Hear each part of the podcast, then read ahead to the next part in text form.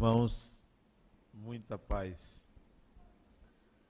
A nossa sociedade oferece às pessoas inúmeras religiões. São muitas.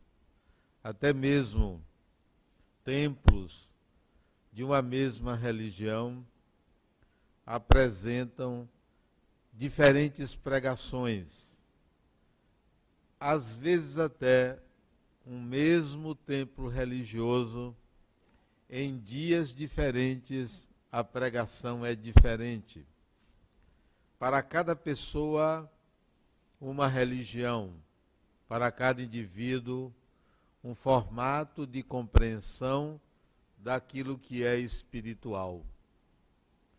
As religiões, e eu incluo o Espiritismo, são pontos de apoio, são possibilidades de entendimento do que é a vida, do que é o universo, do que é a criação, do que é o divino. Nelas, qualquer delas, não está a verdade, porque as religiões se completam, não são excludentes não se pode excluir, por exemplo, o islamismo, o candomblé, a umbanda, o espiritismo, o catolicismo, o protestantismo nas suas várias escolas, não se pode excluir. Nenhuma delas deveria ter hegemonia, nem pregar contra umas às outras.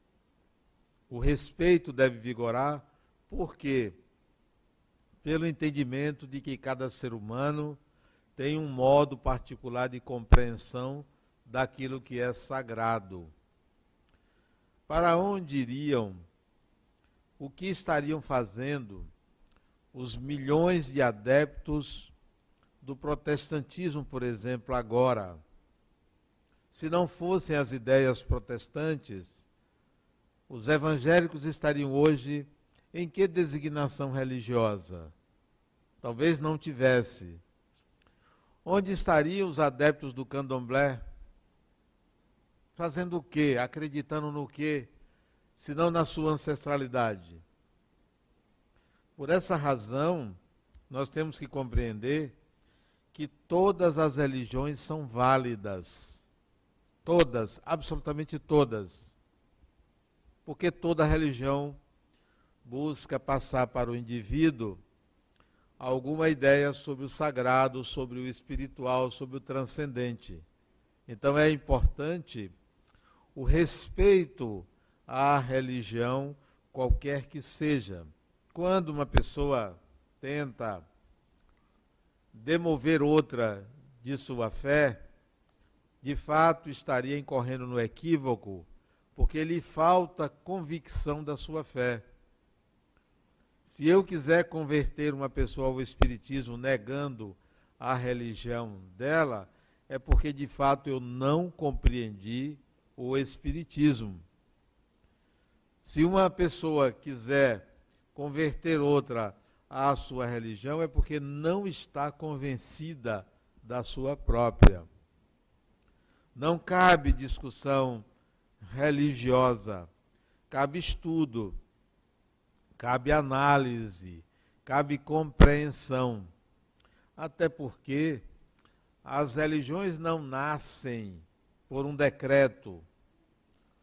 Qualquer pessoa que quiser fundar uma religião não vai conseguir, porque a religião não se funda, ela surge a partir de uma necessidade coletiva, salvo se essa pessoa encarnou ou compreendeu uma necessidade coletiva, aí nascerá uma religião.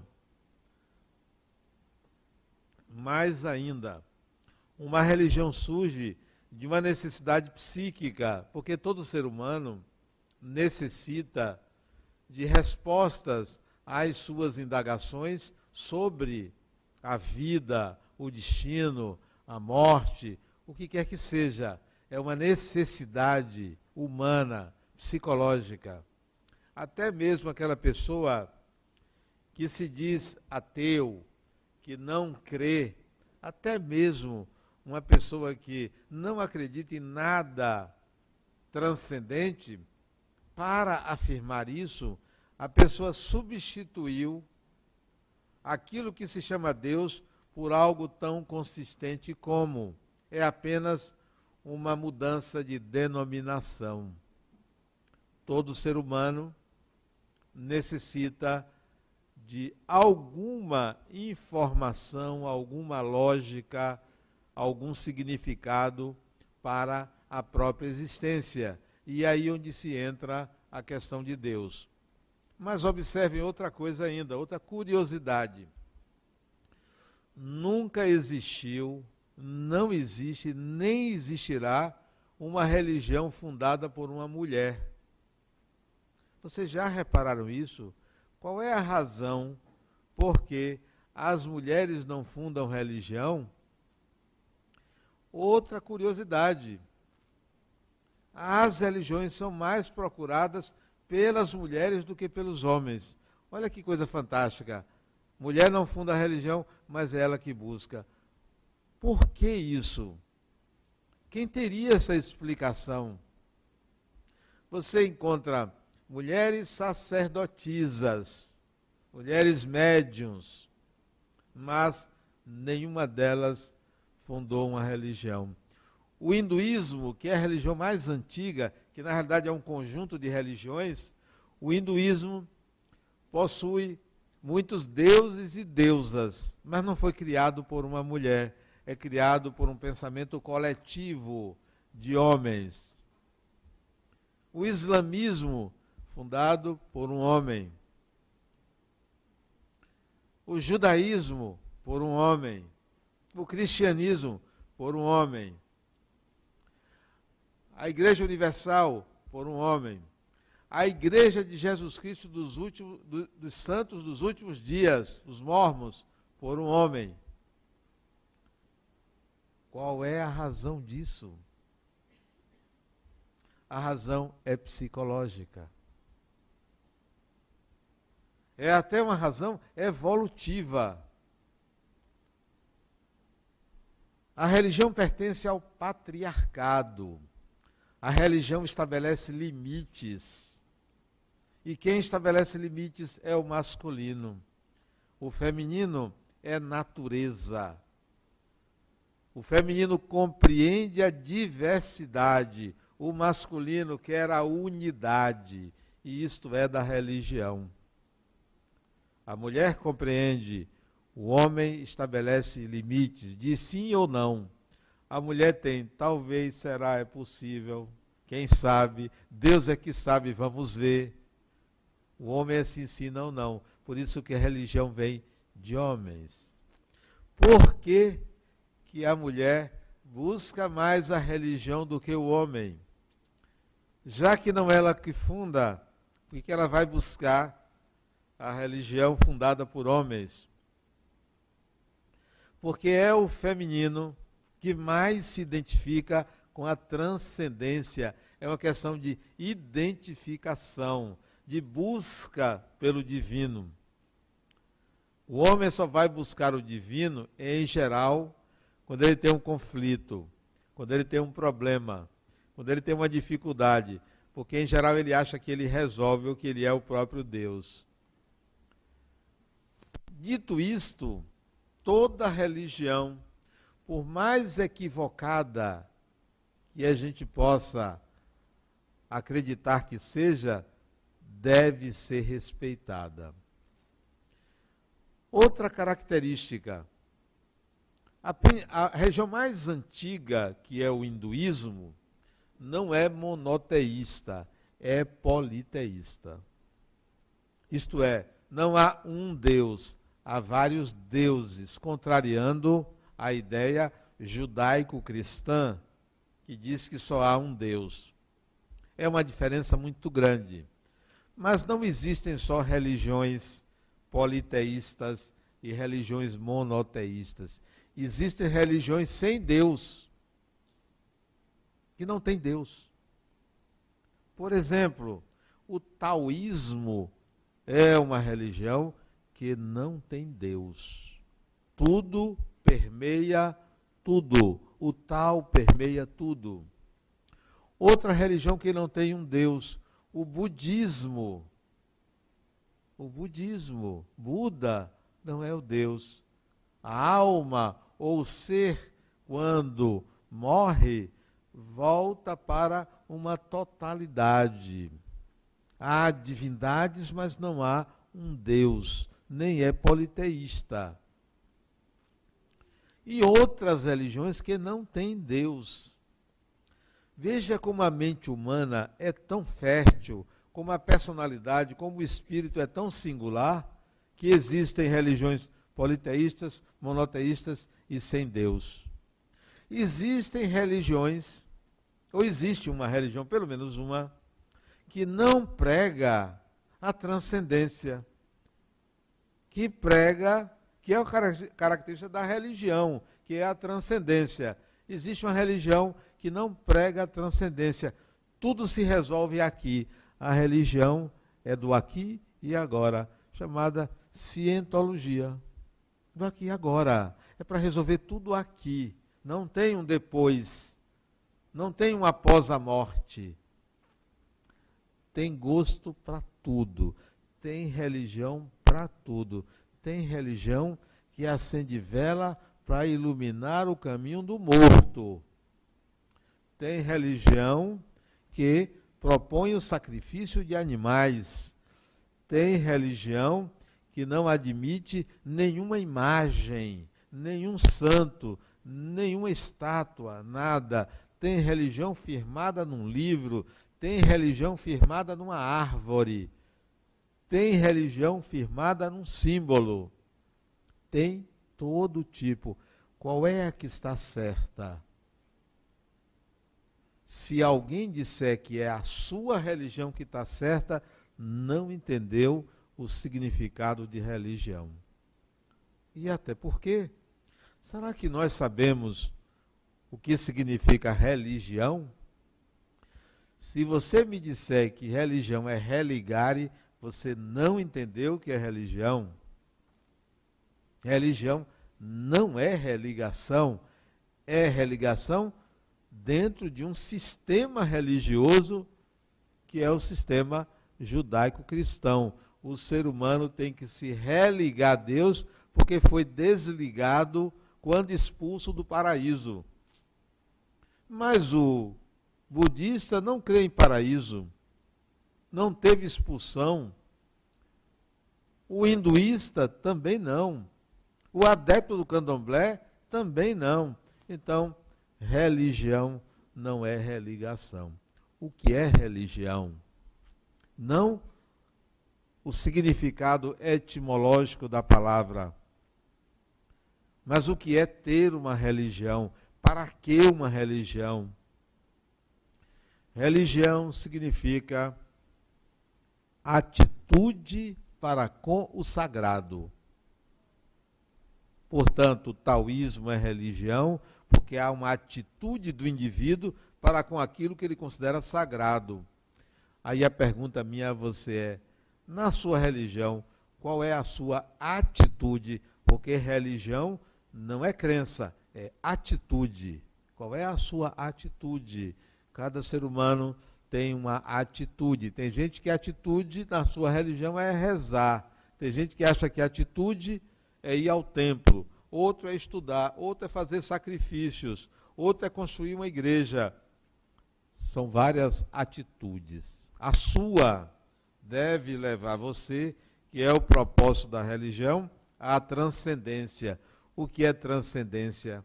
É entender que você vive uma vida material, você vive uma vida humana, você vive uma vida instintiva, orgânica, mas isto não anula a existência de uma dimensão que transcende a dimensão material.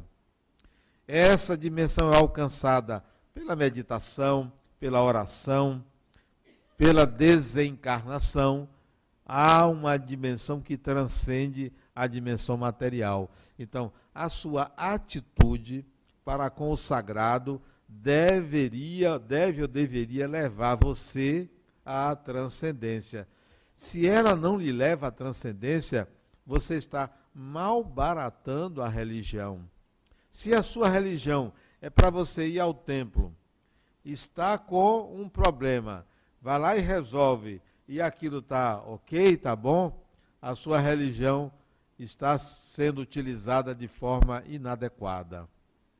Se religião é só para ser praticada num templo, ela é pouco utilizada. A sua religião deve fazer você não só se transformar, como transformar a sociedade que você vive. Tem que ter uma utilidade prática, real. E essa utilidade é para melhorar a sociedade, para fazer com que ela seja um lugar melhor de se viver. E eu acrescento a ideia de religião, a ideia de imortalidade. Se a sua religião não considera a sua imortalidade, você está aqui apenas passando o tempo, porque não há nada depois. Se, a sua, se o seu conceito de imortalidade é eu vivo, desencarno, vou viver com Deus e acabou. Isso não é imortalidade. Isso é acomodação. É uma ideia de que a vida material só serve para você alcançar uma certa adoração e merecer estar num lugar melhor depois da morte. Isto é acomodação. Na realidade, a imortalidade que a religião deveria ou deve pregar é uma imortalidade dinâmica. Porque a religião tem que ser dinâmica. A religião não pode ser contra a sociedade. Não pode ser contra a vida humana. Vocês imaginem uma sociedade onde todas as pessoas devessem seguir a seguinte regra: todo mundo tem que ser santo. Quem ia trabalhar? Porque, ao que me consta, o santo vive de esmola. Quem ia trabalhar? Quem ia botar comida na mesa? Quem ia manter a família? Imagine se a religião pregasse que todo mundo tivesse que ser santo e não pudesse casar. Não tinha família. Não pode casar. Quer dizer, casar, quer dizer, não pode ter relações sexuais. Então, que religião é essa que inibiria a vida humana? Nós temos que pensar numa religião que seja compreensiva à vida humana, que valorize a vida humana e não que negue a vida humana. Imagine se todos nós devêssemos sair às ruas para pedir esmolas ou para dar esmolas. Nós criaríamos uma casta de desocupados. Porque alguém iria trabalhar para manter alguém que estaria ali como pedinte. Que tal pensar que religião também prega trabalho, esforço, dedicação, família, compreensão aos equívocos humanos, aos erros humanos. Se a religião condenar, só condenar, ela estaria prestando um desserviço ao próprio ser humano. Uma vez, uma pessoa me procurou em meu consultório. E ela veio com a seguinte pergunta a mim. Disse, Adenal, eu só vou fazer uma sessão com você. Eu tenho uma pergunta a fazer. Eu estou grávida do meu segundo filho. Meu marido está aí fora me aguardando. Estou no primeiro mês de gestação. E eu vim aqui porque você é espírita. É uma consulta mais para o espírita do que para o psicólogo. E eu sem saber o que, é que ela queria.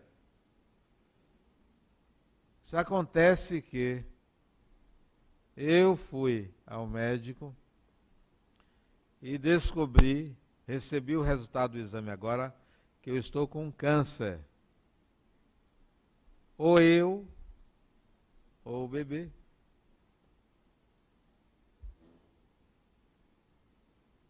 Eu quero tirar o bebê.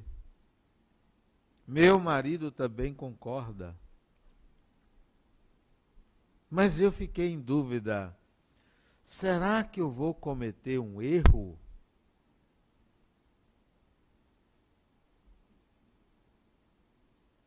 Essa é a minha pergunta para você. Eu vou pagar por isso? Eu vou sofrer por isso? É a minha vida. Aí eu disse para ela: Não, a sua pergunta está equivocada na pergunta. Eu faria outra pergunta. Para mim, é secundário você ter ou não ter esse bebê. Para mim, não é meu filho, nem eu sou a mãe. Para mim, sua vida é mais valiosa do que quem está chegando. Eu não tenho dúvida qual é a resposta à sua pergunta. Não, você não estaria cometendo equívoco. É até legal que você interrompa a gestação. Mas você não veio aqui para lhe responder isso. Você veio aqui para eu colocar uma outra questão na sua vida. E eu vou colocar. E eu quero que você saia daqui e resolva o que é que eu vou colocar para você. É interessante, psicólogo, ao invés de responder às nossas perguntas, ele bota mais minhoca na cabeça da pessoa. Eu acho que é para manter o cliente, né? Para ficar ali ganhando dinheiro, ele bota um bocado de dúvida na pessoa. Né? Eu acho isso. E foi o que eu fiz.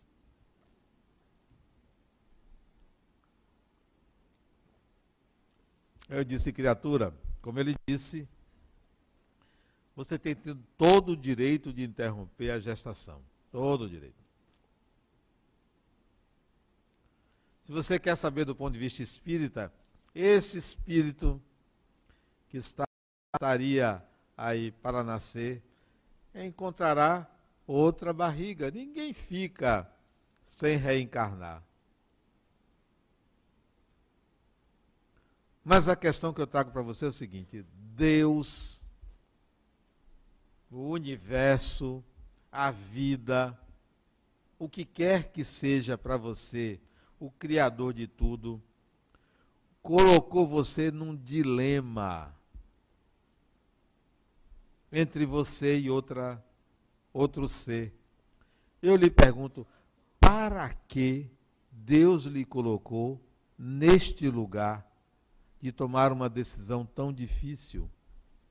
Para quê? Não é por quê, para quê? O que é que você tem que aprender com isso? Saia daqui com essa interrogação, para quê? Ela saiu. Como eu botei uma minhoca na cabeça, ela voltou na semana seguinte. Você vê o que é um psicólogo habilidoso para ganhar dinheiro, né? Ela voltou e disse, Adenauer, você não sabe o que aconteceu. Eu tinha uma consulta com o médico no dia seguinte à sua sessão. E tive essa consulta e iríamos fazer as tratativas jurídicas para interrupção da gestação. Ele me deu uns papéis e saí de lá ciente que deveria fazer aquilo. Encontro no fim de semana, isso foi numa quinta-feira. Encontro no fim de semana uma amiga minha e disse: Não, eu quero que você consulte um médico amigo meu. Ela consultou esse médico na segunda-feira. O médico disse: O quê? Você pode ter seu filho fazer quimioterapia grávida. Já existe hoje quimioterápicos que não agridem o bebê. Resultado: o filho dela hoje tem seis anos. Ela fez mastectomia grávida. Ela fez quimioterapia grávida e teve o filho dela. O segundo. Ela pensou até em botar o nome de Adenauer, mas. Não, você sabe o que ela me disse na frente do marido dela? Ela com uma, uma barriga enorme. Ela botou esse caso dela na internet. Ela publicou. Tudo que eu estou dizendo a vocês pode ser investigado. Ela publicou todos os passos dela. Ela fez questão de tornar público o caso dela. Ela com sete, oito meses de grávida, ela sai com uma barrigona enorme, e junto do marido dela disse, meu filho, eu devo esse filho a Adenal. Eu disse, não, peraí, não, eu não. Você deve esse filho a ele, não a mim. Brincadeiras à parte, o que, que você faz com a sua religião? Já pensou se eu dissesse a ela, não, você não deve abortar? Você não deve abortar? É simplesmente uma questão de sim ou não? Simplesmente é uma questão de classificar doutrinariamente o comportamento de uma pessoa? Isso não é religião para mim. Isso é juízo de valor, isso é julgamento. Isso é como se fosse uma metralhadora. Religião não é uma metralhadora. Religião não é para punir, julgar pessoas e punir pessoas. Religião é para levar a pessoa a ter atitudes para com o sagrado e uma compreensão do significado da vida. E não para dizer, faça isso, não faça isso. Não, bastam as leis.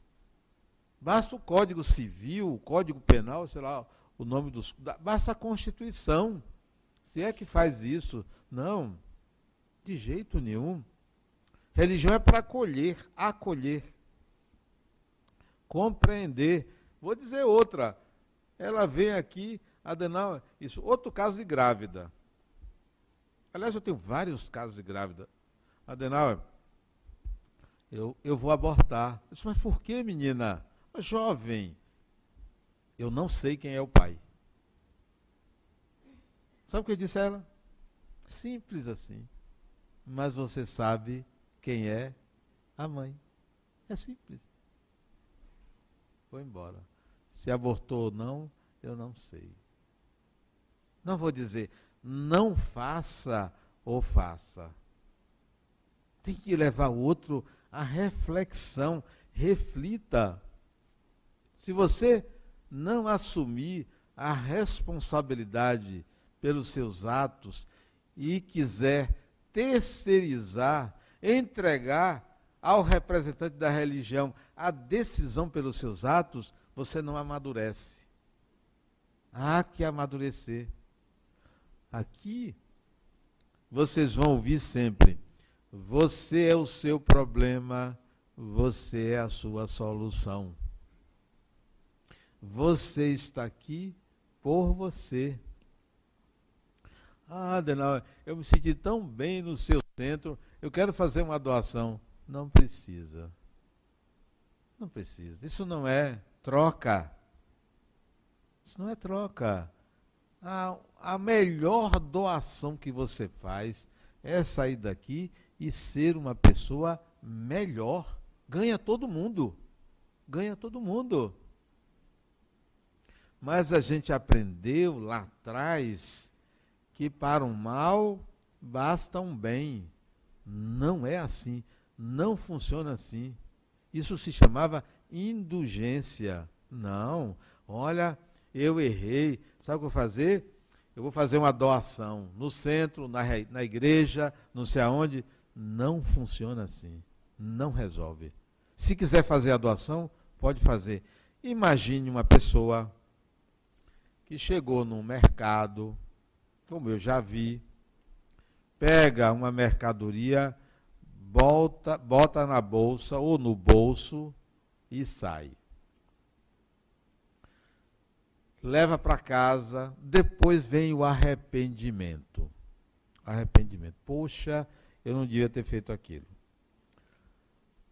Reza três Pai Nosso, 220 Ave Maria. Bom, eu rezei para Deus, pedi perdão a Deus. Resolveu? Não. Quando não? Ah, sabe uma coisa? Vou dar uma cesta básica para uma família pobre. Resolveu? Não resolveu. A atitude de subtrair uma mercadoria, a atitude de subtrair um objeto, não pode ser compensada com uma doação. Porque aquela atitude significa que esta pessoa possui uma mentalidade, uma ideia de que pode obter coisas de forma mágica sem o esforço pessoal. Como se aprende isso? É doando? Não, é o esforço pessoal. Eu vou fazer o seguinte: eu não retirei um quilo de feijão no mercado, eu vou lá devolver. Primeira coisa, eu vou devolver. Eu vou devolver o que não me pertence. Segunda coisa, eu vou me submeter a um pedido de desculpas, de dizer que foi um deslize meu e trabalhar dobrado para conseguir as coisas. Porque só se aprende trabalhando, ninguém aprende doando. Ninguém aprende oferecendo a Deus alguma coisa. Eu vou oferecer a Deus. Então, eu mato, mato, mato pessoas. Agora eu vou construir uma igreja. Resolvi? Não. Eu sou um matador. Eu aprendi o quê? Aprendi a construir igreja, se eu for construir. O mal feito significa uma incompetência. O crime ou qualquer atitude contra a moral, os costumes, as leis, significa uma incapacidade, uma incompetência, uma inabilidade. Você só resolve possuindo habilidades. Então, quer resolver seu mal? Ataque ele na raiz e não simplesmente querer compensar com comprando um perdão. Comprando um perdão. Pode doar, pode doar. Aqui mesmo você pode doar. Qualquer 200 mil eu aceito. 100, 200 eu aceito. Mas não resolve o seu problema. O seu problema é você ir à origem dele, o que causou ele e matar o mal pela raiz. É isso que resolve. Você vem aqui, como uma criatura que eu conheço, ela não está presente. Eu até recomendei que ela viesse hoje, isso vê. Não veio, não. Adenauer, tem um espírito me perturbando. Ela tinha me dito isso há um tempo atrás. Tem um espírito, eu sinto um incômodo. Querendo que eu faça certas coisas que eu não quero fazer. Se eu for lá no centro, vocês tiram o espírito? Eles tira não. Não tira, não. Oh, mas o centro espírita não tem lá uma reunião de desobsessão que tira? Não tira. A reunião de desobsessão é para estabelecer uma relação de harmonia entre encarnado e desencarnado. Não é para expulsar, é para convidar ao diálogo, ao encontro. Porque se está lhe perseguindo, é porque encontrou em você sintonia é semelhante a você, porque semelhante atrai semelhante. É para você dialogar. É para você perguntar quem é, o que quer, o que devo fazer, e não para ter medo e querer expulsar. Você imagina, vocês imaginem. Você tem ama sua mãe ou sua avó. De velhice a criatura desencarna. Desencarnou. Se aproxima de você e você acha que é um obsessor. Você vai querer expulsar sua mãe? Expulsar sua avó? Não. Quem é o que quer? Espíritos são pessoas. Tudo bem, você pode dizer, eu não acredito. Não tem problema. Isso não exclui a presença do desencarnado na sua vida. Todo mundo tem companhias espirituais aqui, dirigindo, no trabalho, em casa, todo mundo tem. a maioria das pessoas, 90% ou mais, as companhias espirituais são boas pessoas. 90% ou mais. Poucos, pouquíssimos têm más companhias espirituais. Pouquíssimos. Pelo seguinte, quem é igual a você e se aproxima de você não é uma má companhia. É igual a você. Se um ladrão atrai um ladrão, ele não está atraindo uma má companhia, ele está atraindo um irmão. Se a pessoa é boa e atrai uma boa companhia, está atraindo uma boa companhia, porque é igual. Quando você está adiante e atrai alguém fora do seu nível de evolução, inferior a você, querendo te prejudicar, isso sim pode-se dizer que é uma má companhia, porque é alguém que está numa vibração diferente da sua, o que é raro. Não pensem que o mundo espiritual só tem espíritos ruins, assombração ou que quer lhe fazer mal. É um pensamento equivocado, atrasado, antigo, de tornar sobrenatural o que é natural, de atrair tudo que diz respeito à palavra morte, ao sombrio, ao negativo. Morrer é bom. Morrer é bom. Vocês vão passar por isso e vão perceber. A outra me disse, não, é porque eu não quero é sofrer, eu não tenho medo da morte, não. Eu não quero é sofrer. Quem disse que a morte dói? Não dói nada. Você está desencarnado, como é que vai doer? Não tem corpo, dói quando tem corpo. Não, não dói não. Experimente, vocês vão experimentar. Desencarnar não dói. Não dói mesmo. Agora, se você provoca a sua desencarnação, se você se mata, qualquer que seja a forma, seja se jogando num lugar, atirando em si mesmo, tomando uma medicação, um veneno, algo parecido, qualquer que seja o tipo de morte, vai doer. Por uma questão técnica, vai doer. Por quê? Quando a pessoa se mata, ainda tem fluido vital no organismo e a pessoa fica presa ao organismo, sentindo os efeitos do que provocou o organismo. A outra me disse, Adenauer, eu, eu tenho medo de morrer porque eu soube que depois que enterra, barata entra no caixão. Os vermes comem, eu não quero sofrer. Criatura, se você morreu e se desligou do corpo, você não está enterrado lá. Não está. Ninguém desce para ficar ali dentro. Você não vai sentir dor nenhuma. Você só vai sentir dor se você permanecer ligado ao corpo. Mas tem uma notícia boa. Hoje, no mundo espiritual, quase que 100% das pessoas que desencarnam são logo desligadas do corpo. Não sentem dor.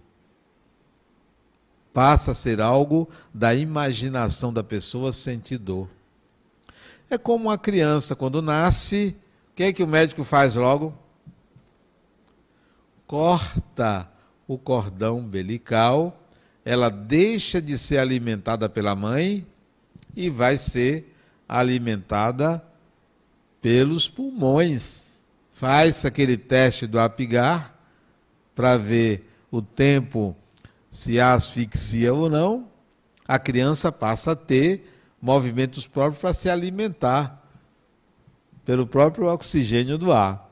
Quando você desencarna, há um elemento, há uma ligação aqui pela nuca, corpo físico, corpo espiritual, que se desligar, não sente dor. Então, isso logo é feito do mundo espiritual. Antigamente não se sabia da necessidade de fazer esse desligamento. Hoje já se faz ninguém desencarna sem ter alguém que desligue. É como um acidente que acontece em Salvador. Logo, logo chega a SAMU. Logo, logo. Então, não se preocupe, quando você desencarnar, vão desligar. Agora, se você atentar contra a sua vida, não se esqueça, você vai sofrer. Aí vai passar um bom tempo até se recuperar. Porque você, mesmo que desliguem, mesmo que não haja ligação física, pela forma como você desencarnou, você vai fixar na mente o modo como desencarnou e vai sentir dor pela sua própria imaginação. Então, não se suicidem ou não atentem contra a sua vida, porque isso lhe levará a sofrimento. A desencarnação é algo tratado em todas as religiões. Todas as religiões falam de morte. Algumas pregam que depois da morte você se dissolve. Outras pregam que depois da morte você espera um julgamento. Outras pregam que depois da morte você pode voltar a reencarnar para pagar no Espiritismo. Depois da morte você passa um tempo de adaptação e retorna, não para pagar, porque o sistema não é um sistema financeiro não é um sistema bancário. Você volta para aprender, aprender de N maneiras. E nem sempre o que se deu numa vida vai ter ressonância na existência seguinte. Isso pode demorar séculos ou não acontecer nada na vida seguinte e nenhuma outra encarnação adiante, porque você resolveu o que tinha que resolver, aprendeu o que tinha que aprender não vai passar por nenhuma experiência negativa.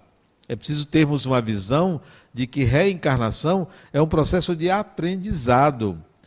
As religiões ainda, na sua maioria, não entenderam o significado da reencarnação. É um aprendizado, é para aprender, não é para pagar, não é para ser punido.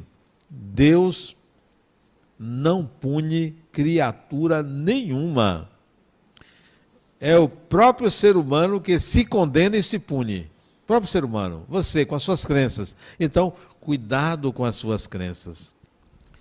Quando você se deparar com uma pessoa que não acredita em nada, que é ateu, à toa ou o que for, respeite a pessoa. Você não precisa estar doutrinando ninguém, nem fazendo questão que a pessoa acredite em alguma coisa. Se a pessoa quiser saber alguma coisa da sua religião, é diferente. Explique, mas você não precisa sair doutrinando ninguém. Tem que ter respeito. E nem ache que a pessoa está errada por adorar isso ou adorar aquilo. É o nível de consciência de cada um. São as necessidades psíquicas de cada pessoa. No Espiritismo, nós costumamos respeitar às religiões. Até fazemos aqui um encontro das religiões para mostrar que não há qualquer perigo, qualquer risco você chamar alguém é, do islamismo a pregar aqui, do candomblé para pregar, da umbanda, do catolicismo ou de qualquer religião para pregar aqui. É a consciência de cada um. Uma coisa nós não poderemos é, mudar. Você pode ter qualquer religião, você pode aqui aprender um bocado de coisa, mas você nunca vai deixar de ser um espírito imortal. Pode acreditar no que quiser, pode fazer o que quiser. A imortalidade não é uma conquista, é uma condição essencial do espírito.